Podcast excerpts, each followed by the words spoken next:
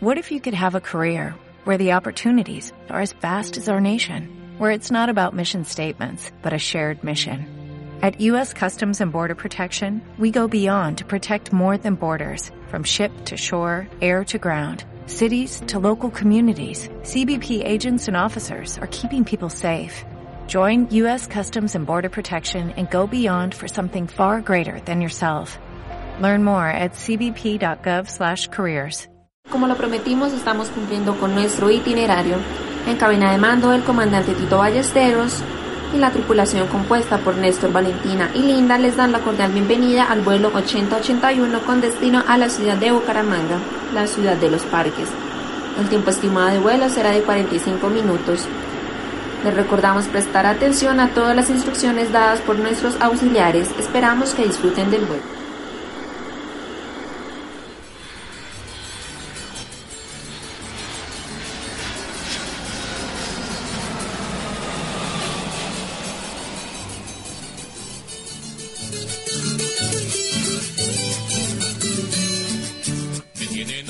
Oiga, Pingo, venga atrás a hacer todas las actividades que tiene la bonita. Eso es mucho lindo, mano.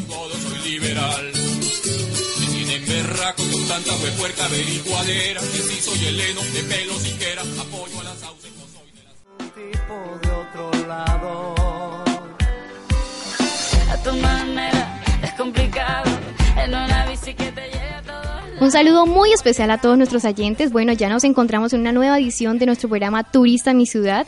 Hoy tendremos una invitada muy especial, Jacqueline Esteves. Y bueno, saludar a mis fieles compañeros de mesa de trabajo, Valentina Peña. Hola, ¿qué tal? Hola Lina, muy contenta de estar aquí una vez más en Turista en mi ciudad. Hoy tenemos un tema muy interesante y pues bueno, ya más tarde les estaremos comentando de qué trata. Así es, Néstor Reyes, hola. Hola Lina, ¿cómo estás? Muy contento, al igual que Valentina, de estar una vez más aquí en este programa y también agradecerle a todos los oyentes que nos están acompañando en esta nueva sección. Bueno, nuestra invitada Jacqueline Esteves, ¿cómo está? Muy bien, muchas gracias por la invitación.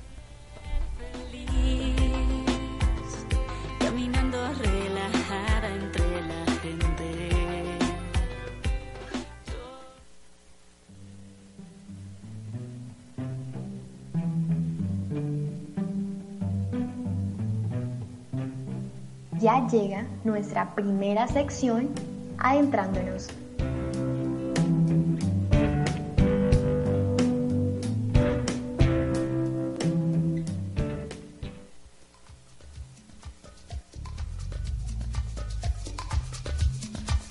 Me dio una sirimba un domingo en la mañana cuando menos lo pensaba.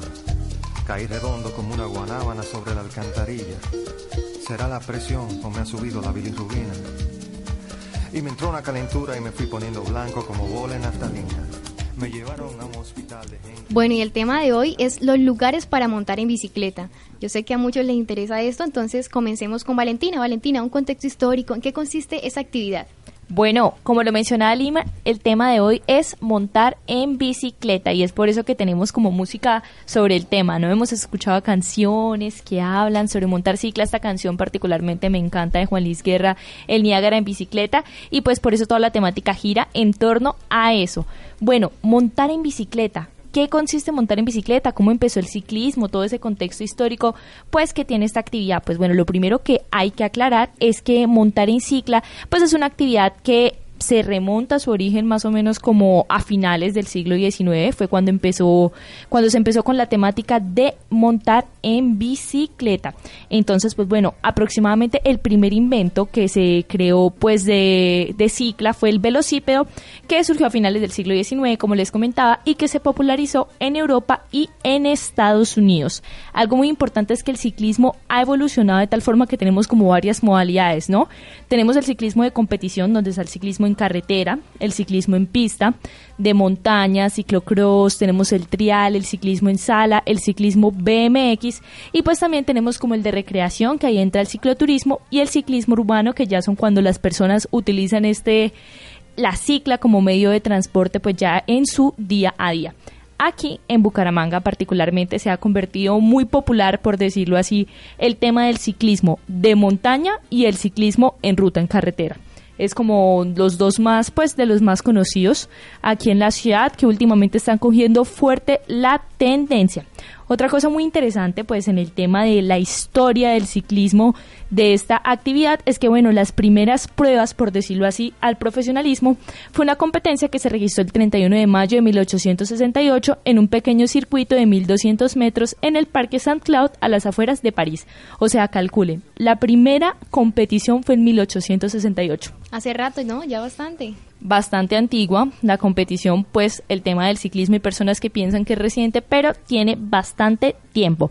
Ya en los años 1870, más o menos en Italia, se empezaron a crear como esas primeras asociaciones de ciclistas y después en Gran Bretaña y en España. En Gran Bretaña fue la Sociedad Velocipedista Madrileña y también el Club Velocipédico de Cádiz. Entonces poco a poco fue surgiendo, se fueron impulsando más clubes de ciclismo y pues bueno, la actividad terminó siendo muy muy reconocida.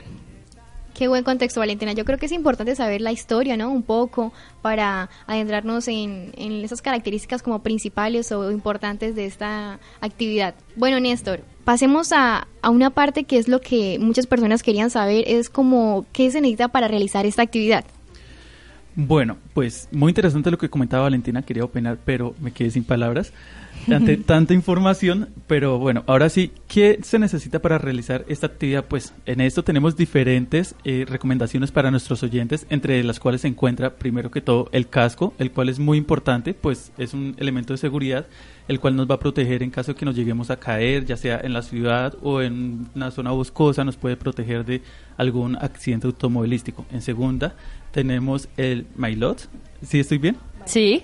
bueno, este es como la truza con la, la, habitual con la que vemos a los ciclistas y según la información que tengo, esta evita la fricción en el momento de las piernas. Sí, es muy cómoda realmente. Sí, y bueno, aquí Jacqueline me está haciendo caras, vamos a ver Así que preguntémosle a Jacqueline qué, opina de ese maillot, la experta. No, el maillot es la parte superior del traje, es decir, si viene con unas fibras sintéticas especiales para, poder, para que cuando uno está transpirando, eh, el sudor eh, salga hacia afuera y no se empape uno, pero el mm. maillot es la parte superior. La licra, la truza, se llama culot. Ah, sí. ah, de ahí vienen esas prendas que salen. Esas prendas que les llaman culot. ya, ya, ya, ya. Bueno, ya con esta información de Jacqueline, esta información complementaria, también tenemos los guantes y las gafas, que son dos accesorios muy importantes y también son de seguridad. Pues los guantes los tenemos en caso de que de pronto nos lleguemos a caer, evitar raspaduras en las manos, o de pronto que no entierre algún tipo de vidrios o algo así. Y las gafas, pienso yo que son muy importantes para uno andar en zonas boscosas, ¿no? Digamos que se mete un insecto, o caiga una hoja, o una astilla, la tierra. El polvo también. el sudor, el sol. Sí, el sol muy importante porque obviamente también a veces como tanto sol eh, puede enseguecer a la persona, digamos un poco, la puede aturdir tal vez, ¿no?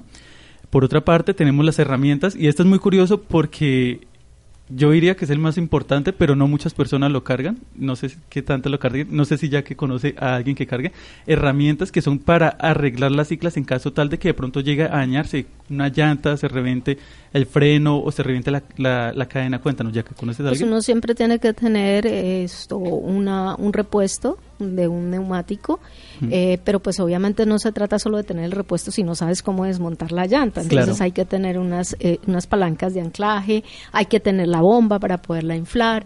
Eh, bueno, eso en daños menores que simplemente impliquen cambiar el neumático, pero pues también a veces pasa que se revienta la cadena. Entonces ahí sí ya toca tener una herramienta especial para poder hacer uniones y tener las piezas que permiten precisamente unirlo. Imagínense uno en la montaña sin, sin una cadena, pues le toca bajar la bicicleta rodada. y empuja hasta el lugar donde la pueden arreglar y todo eso. Entonces, pero una pregunta, yo tengo aquí esta duda. ¿Estas herramientas son esto especiales, como tú decías, o son simplemente como para una ayuda momentánea mientras que uno llega a un lugar donde le puedan a uno arreglar la cicla? No, el neumático bien montado se puede, pues queda, queda de una vez de manera permanente. Eh, la única cuestión es que haya sido producto de una caída y se haya torcido el rin, entonces sí es necesario mm. enderezar el rin para que, que quede bien, bien ajustado el neumático. En dado caso, pero pues para eso tendría uno que darse a un choque muy bárbaro. Y lo que es la unión de las de la de la cadena también e, eso no es momentáneo, o sea, tú lo arreglas, lo montas muy bien y ya queda funcional. Otro tema sucede con los cambios o de pronto con eh, los compresores para el sistema de frenos, son un poquito más técnicos que eso Claro, sí, son algo que ya como que requiere un conocimiento más allá Más específico. como el presaber, ¿no? Exacto. Bueno, por otra parte tenemos el botiquín que también es muy importante. Pienso yo que los más los elementos más Sí. importantes en un botiquín, en este caso, pueden ser el alcohol, el isoine, agua oxigenada, eh, algodón y como una gasa o espadadrapo, puede ser. Y de pronto en, en travesía, que es cuando uno hace viaje largo con, con alforja, eh, suero antiofídico, depende por dónde vayas a ir, ¿no? Hmm. Eh, y otro aspecto, pues son la- los hidratantes, ¿no? Tener eh, a la mano la posibilidad de Claro, eh, tener bebidas que puedan revitalizarte en caso de un, no sé, un, un calor extremo, un frío extremo. O un desmayo, eh, tal o un vez. desmayo, Sí. exacto. Muy, muy interesante. Y bueno, por último, y no menos importante, tenemos el teléfono móvil. Pues como bien sabemos todos, este es el medio de comunicación de hoy en día y ya sea pues para familiares o eh, plataformas virtuales. A través de él pues podemos dar a conocer algo que nos esté pasando o quizás algo que veamos. Y no solo para eso, sino digamos también para guardar esos momentos de que si vamos con alguna persona, con una familia. Esas rutas largas que uno a veces hace. Sí, claro, y que uno quiere como tomar fotos o un video o también para escuchar música, es muy importante, ¿no? Nos ofrece diferentes usos. A mí me parece muy importante el tema de la comunicación, sobre todo cuando se van a hacer de pronto esos viajes largos, esas travesías que mencionaba nuestra invitada, pues bueno, ahí puede que se llegue a momentos donde se necesite esa comunicación. Bueno, el, el, el celular es importante. El tema ya de escuchar música, por ejemplo, en el caso de ruta, yo lo Mm. veo un poquito más, más grave porque tú tienes que tener los sentidos conectados con la ruta. Mm. Y cuando uno va por carretera, infortunadamente en nuestro país, eh, la gente no respeta al ciclista. Entonces, si tú vas conectado a unos audífonos, no escuchas si te están pitando, no, o sea, no, no alcanzas a, a- tener el- el sentido conectado con la ruta. Y por otro lado, hay un aspecto muy importante que está saliendo últimamente y son unas manillas en caso de que tú estés rodando solo o en el caso que de repente sufres algún accidente, te retrases de tu grupo, Mm. sucede alguna situación eh, pues inesperada, eh, es importante esas manillas donde está tu nombre, una persona a la que pueden contactar, cuál es tu factor RH, Claro, un eh, reconocimiento a qué. EPS perteneces para que pues si alguien te encuentra te puedas y tú estás desmayado o has perdido el sentido, bueno, cualquier cosa que puede suceder, te puedan eh, remitir o llamar a una persona que pueda auxiliarte. Muy chévere y muy curioso y también muy importante pues que todos nuestros oyentes estén escuchando este dato tan curioso que pues no muchos conocemos.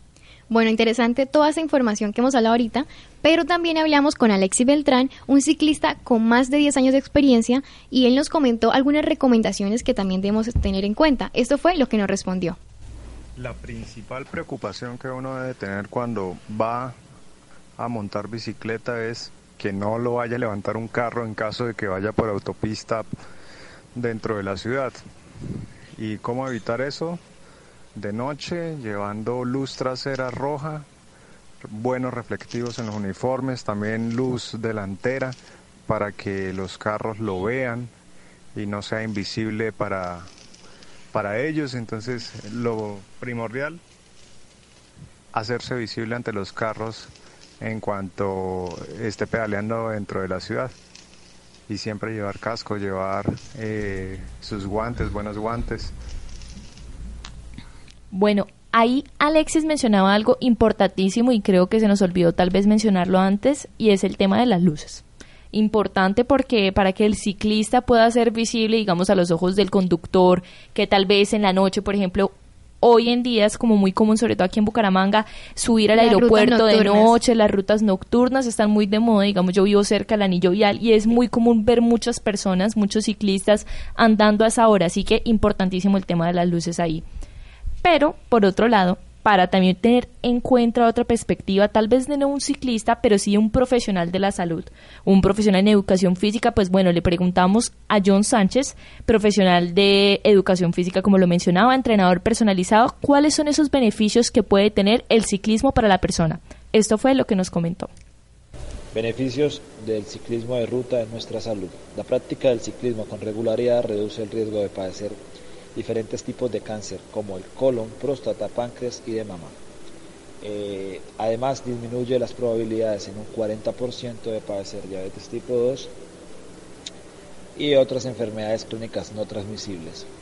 La práctica diaria de este deporte eh, hará que nuestro cuerpo eh, se mantenga fuerte y sano Basta con 30 minutos diarios para ver resultados y cambios en nuestro organismo. Está más que comprobado y demostrado que la práctica de, este deporte produce en nuestro organismo la generación de hormonas de felicidad o endorfinas que generan un bienestar óptimo para nuestro cuerpo y mente. De igual forma, realizar ciclismo ayuda a reducir las probabilidades de un ataque cardíaco a un 50%, disminuye los niveles de grasa en el organismo, mantiene el peso adecuado en nuestro cuerpo, tonifica, fortalece los músculos, mejora la circulación de la sangre debido al esfuerzo generado en diferentes zonas musculares, en este caso las piernas, que se encuentran en constante movimiento, reduce los niveles de colesterol en sangre y aumenta el nivel de colesterol bueno en nuestro organismo. Realizar eh, ciclismo dará muchos beneficios para nuestra salud, nuestro cuerpo y nuestra mente. Las recomendaciones eh, a tener en cuenta es hidratarnos muy bien antes, durante y después del ejercicio, realizarlo eh, mínimo tres veces por semana y manejar intensidades moderadas durante el entrenamiento. Bueno, ese era John Sánchez, eh, entrenador personalizado que nos comentaba esos beneficios que puede tener el ciclismo. Muy interesante, la verdad, es una actividad que tiene demasiados beneficios para la salud. La puede realizar cualquier persona. Claro que cada persona irá progresando a su ritmo, ¿no? Es una actividad que requiere mucho esfuerzo físico y pues bueno, que tiene muchos beneficios, que permite, digamos, mejorar el estado físico aeróbico, o sea, digamos, como esa resistencia que tienen las personas. También, digamos, permite como un mejoramiento del core, de la fortaleza en las piernas entre muchos otros beneficios para la salud, trae este deporte. Antes de continuar, vamos a una pequeña pausa musical y ya regresamos.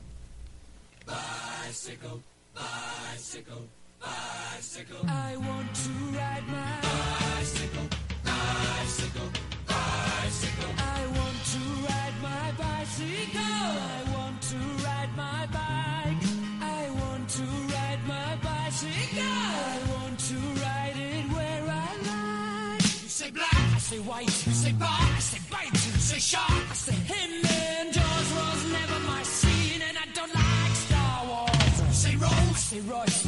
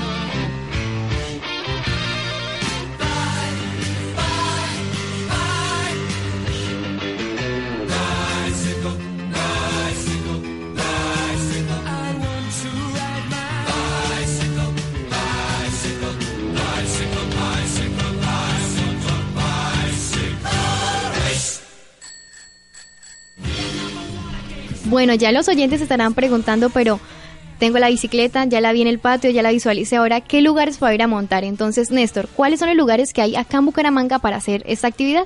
Bueno, estos lugares nosotros los seccionamos, por así decirlo, en tres tipos de categorías, que está la moderada, la difícil y la muy difícil. Entonces yo voy a empezar, voy a hablar de la moderada y empezamos con Bucaramanga a la cancha La Vaca. Bueno, este es un recorrido que inicia en la Quebrada Seca con carrera 24, pasando por el Parque de los Niños, Megamol y llegando hasta el CAI de la policía que se encuentra en Morro Rico. Una vez allí, uno se desvía a mano izquierda y pues ahí ya tiene campo para ir hacia la cancha de la vaca y pues es un recorrido de 28,33 kilómetros, el cual dura un tiempo estimado de 4 horas y 8 minutos. Y pues qué beneficios como que da este, este recorrido, pues es un lugar como de relajación, pues porque es como el más tranquilo de todos, también es ideal para principiantes y creo que desde allí, desde ese lugar, si mal no estoy, se puede ver el embalse de Bucaramanga, algo muy interesante, pues porque yo no tenía conocimiento de que por ahí queda el embalse de Bucaramanga. muy chévere. Y pues lo que comentaba antes de que, digamos, como para uno compartir con alguien, uno ir a hacer ejercicio con la familia, uno estar ahí con compañeros. Por otra parte, tenemos Villa Milena y el Carmen. Entonces, este es un recorrido de 30,12 kilómetros. Este recorrido inicia en el centro comercial Megamall y avanza por la vía Cúcuta-Bucaramanga, llegando hasta el barrio La Niebla, que queda vía Cúcuta. Una vez allí se desvía a mano derecha hacia dirigiéndose hacia Florida Blanca, pasando por el Santísimo y pasando pues por todo lo que es Limoncito y todo esto hasta llegar hasta la UCC. Este recorrido tiene un trayecto, como ya mencioné antes, de 30,12 kilómetros y un tiempo estimado de 5 horas 30. Eh, este también es ideal para principiantes y lo bueno de este es que está la parte urbana y la parte rural. Por otra parte, tenemos Bucaramanga Manzanares. Este es un recorrido que inicia en el Parque de los Niños, ubicado en la carrera 27, pasando por toda la autopista, todo lo que es Diamante, Provenza, Cañaveral, eh, Papiquero Piña, el Hospital Internacional de Bucaramanga y llegando hasta la parte de la Santo Tomás, de pie de cuesta, allí tomamos a mano izquierda y subimos hacia Manzanares. En este lugar, esto lo ideal es que no, no se quiere, o sea, es para la persona que no se quiere alejar de la ciudad y este es un recorrido de 4,8 horas y 39,4 kilómetros. Bueno, ahora pasando a un nivel más intermedio, les tengo tres lugares. El primero es saliendo del, barrio Los Pinos y la llegada al aeropuerto. Este básicamente es de 41.84 kilómetros. Otro, otra ruta es saliendo del barrio Antonia Santos y finalizando en Acapulco. Este, eh, los kilómetros son 43.66. Esta es bastante pesadita, sí, porque es bastante subida. Y la última ruta, que es saliendo de eh, la Cascada de los Venados y llegando a, de Florida Blanca, perdón, a la Cascada de los Venados en la Judía. Este cuenta con 43.97 kilómetros y también hay que ir con buena hidratación. Bueno, yo les tengo las rutas más difíciles y ya le vamos a preguntar a Jacqueline cuáles ha hecho y cuáles tal vez considera que sí son verdaderamente complicadas. Eh, tengo Bucaramanga hasta Tona, Berlín. Es una ruta bastante larga de 57,25 kilómetros. De hecho, pues más o menos el tiempo de mora suele ser como de 7 minutos, más o menos, 7 horas 16 minutos. Y pues bueno, esta ruta tiene algo muy interesante que lo hace tan complicada y es el tema de la altura, ¿no? Llegar hasta Berlín, pues se pueden alcanzar, ya terminando la ruta, se alcanzan alturas de hasta 3.286 metros de altura entonces bastante elevado, lo cual dificulta mucho la respiración y pues hace que se requiera más resistencia para realizar esta ruta. También está de la represa Tona hasta Arnania, que tiene 63,39 kilómetros esta ruta, y la otra es de Bucaramanga hasta el municipio de Sabana de Torres con una longitud de 78,72 kilómetros. Ya que, ¿cuáles has visitado? ¿Cuáles has hecho? Todas. Todas. Sí, sí, Una resistencia muy... definitivamente, pues digamos, lo de las rutas más interesantes que yo he podido hacer eh, fue una travesía a Medellín, saliendo, siguiendo la antigua ruta del ferrocarril, saliendo desde, desde Brisas, desde abajo del, del norte y llegando a la Bujarra.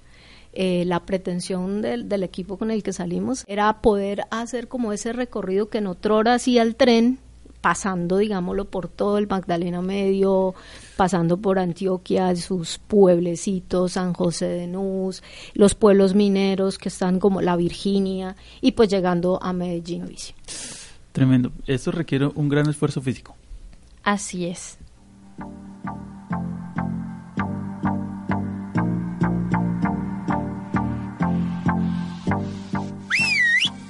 ¿Le quedó sonando?